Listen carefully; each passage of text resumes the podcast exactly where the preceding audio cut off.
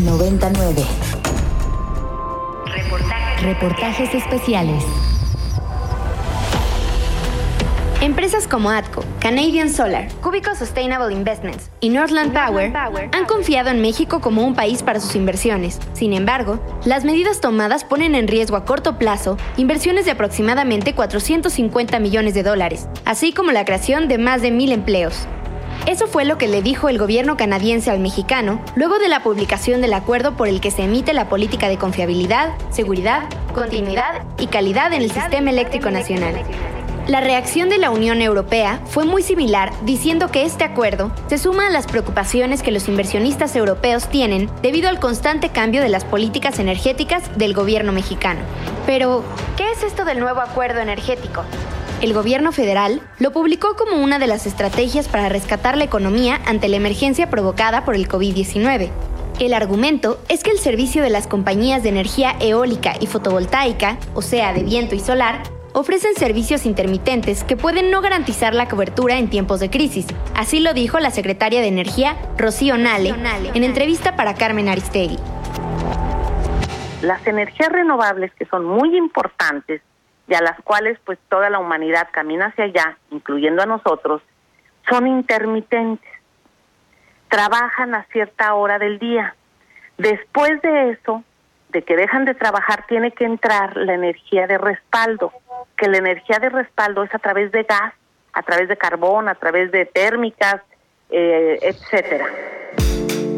Tranquilo, nosotros, como Nale, no nos vamos a meter mucho en temas técnicos, pero tampoco queremos resumirlo todo con un etcétera.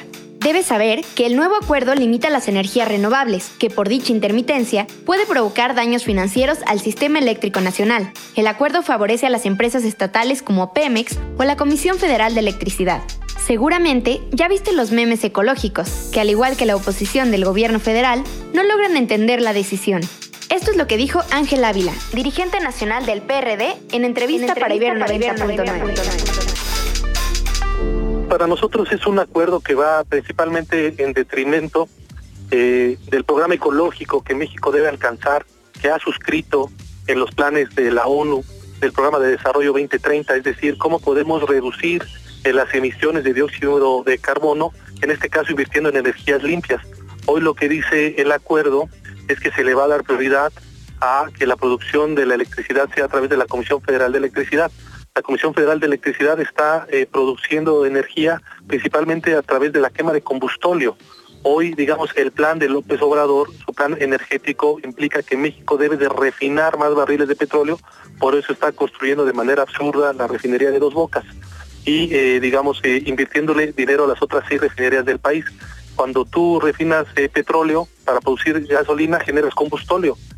antes el combustóleo tenía un mercado que se vendía para generar electricidad pero es un mercado muy contaminante. Poco a poco, la gran mayoría de los países eh, han dejado de consumir combustible para producir energía eléctrica. El problema es que hoy México va a tener una gran cantidad, digamos, de stock de combustóleo y lo que hace el gobierno entonces es, digamos, entre comillas, aprovechar ese combustóleo que tiene para entonces eh, obligar a que la CFE le compre ese, ese combustóleo a Pemex y entonces producir electricidad. Es una electricidad que es muy cara y que además va en contra del medio ambiente.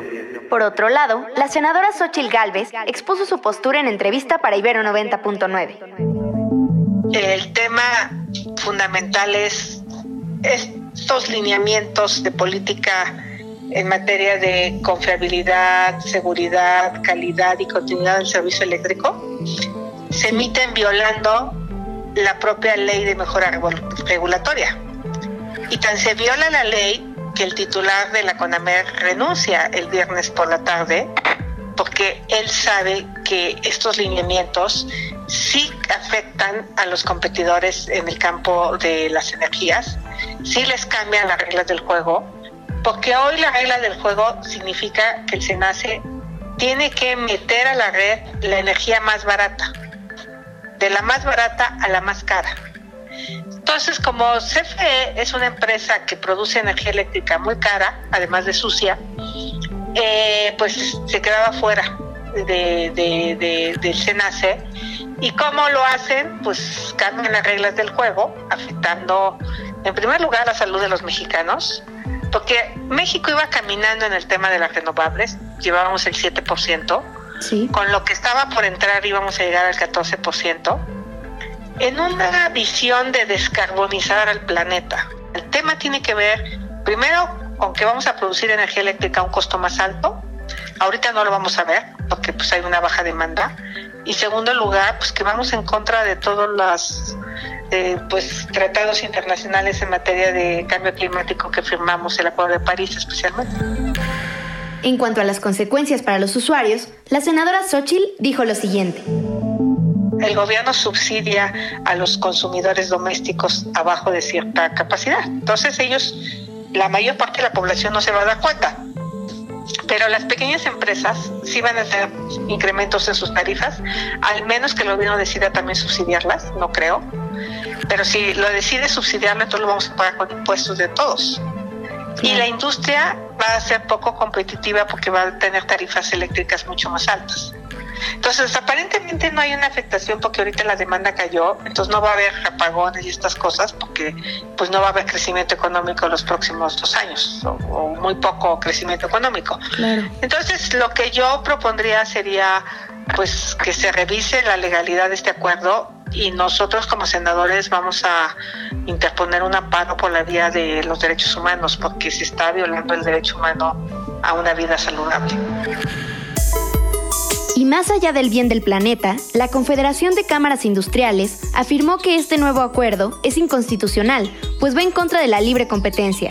La medida también sorprendió a la Asociación Mexicana de Energía Eólica y a la Asociación Mexicana de Energía Solar, cuyo vocero compartido, Julio Valle, dijo a la revista Proceso que no tiene ninguna lógica jurídica, pues el Centro Nacional de Control de Energía, CENACE, no tiene las atribuciones para hacer cambios que intervienen en el mercado energético del país. Además, aseguró que las asociaciones que representa tendrán que acudir a instancias jurídicas internacionales para defenderse.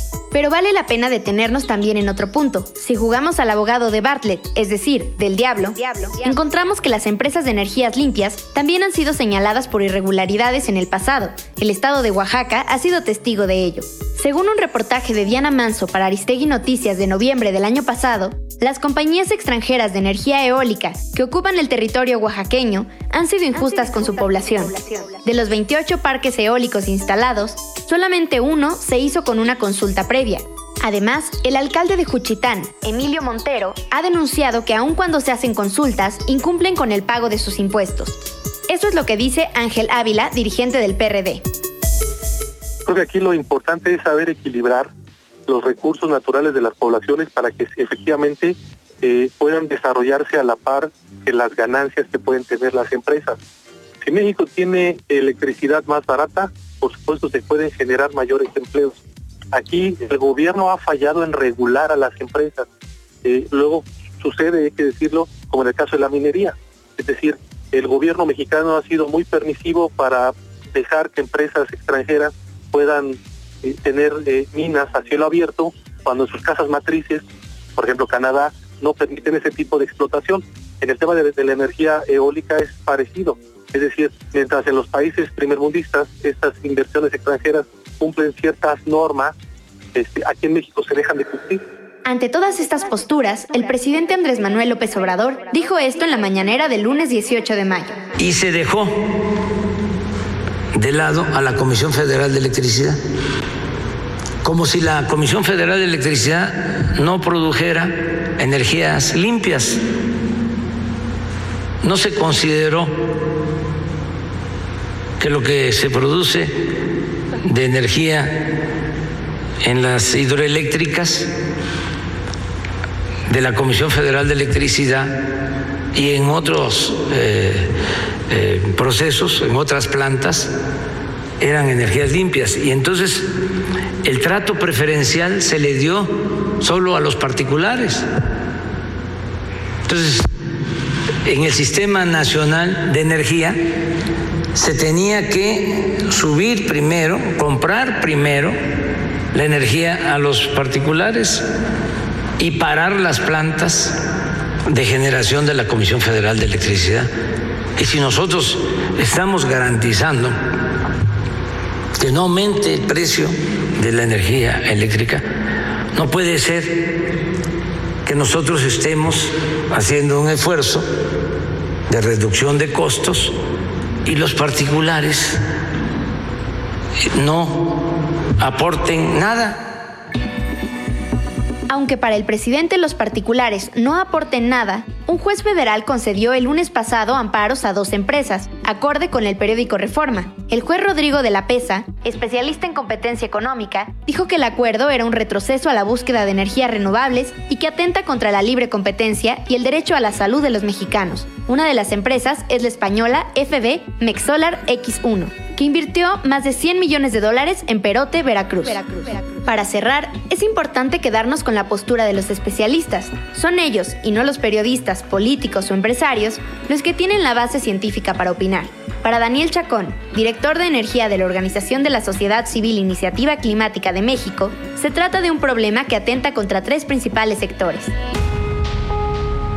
Son disposiciones flagrantemente ilegales que significa un retroceso muy grande para nuestro país en materia de salud pública y en materia de combate al cambio climático y no se diga en materia de respeto a las inversiones, tanto nacionales como internacionales, eh, con lo que se mina la confianza de los inversionistas en México en todas las áreas. Eh, esto que se está haciendo para favorecer eh, el monopolio otra vez de la CFE en la generación de energía, este, es una movida, es una medida que favorece particularmente las energías fósiles, porque CFE no tiene prácticamente ninguna capacidad, aparte de las viejas plantas eh, hidroeléctricas, eh, de generar energía con fuentes limpias. Por lo tanto, no vamos a poder cumplir con las metas eh, que nos hemos fijado los mexicanos en materia de precisamente transición energética, que es un imperativo para poder evitar el cambio climático. Entonces nuestro país va a ser un jugador irresponsable en el concierto de las naciones y que no va a ser su parte en este esfuerzo mundial por detener los efectos del cambio climático. Por lo tanto, yo creo que el gobierno deberá reflexionar sobre esta eh, posibilidad y los mexicanos y los ciudadanos debemos expresar nuestra inconformidad con estas medidas que nos regresan a unos años 70 donde la salud pública y el medio ambiente eran apenas unos sueños de unos cuantos. Ahora, 50 años después, sabemos lo que sucede cuando se, no se respetan los límites que nos impone la salud pública y en este caso también el cambio climático. Víctor Ramírez, vocero de la plataforma México, Clima y Energía, nos habla sobre los defectos del acuerdo, en especial sobre el problema de apostarle a la estabilidad. Primero, invierte el orden de despacho para hacerlo con una prioridad de estabilidad. ¿Esto es necesario? No. Lo que es necesario es modernizar el sector eléctrico, invertir en transmisión, poder tener energía más barata y poder irla complementando entre sí y no necesariamente darle el despacho a la estabilidad de la red que la pretenden hacer mediante plantas térmicas. El segundo punto es que habla de espaciar las centrales de energía renovables. Las energías renovables o las fuentes de energía renovable están en el país centralizadas en algunas zonas. Si las espaciamos, desperdiciamos los recursos que tenemos en esa zona y que bien podrían ser aprovechadas con mayor inversión en para poder darle a todo el país energía renovable y barata. El otro punto es que deja una discrecionalidad enorme a lo que puede hacer el sistema.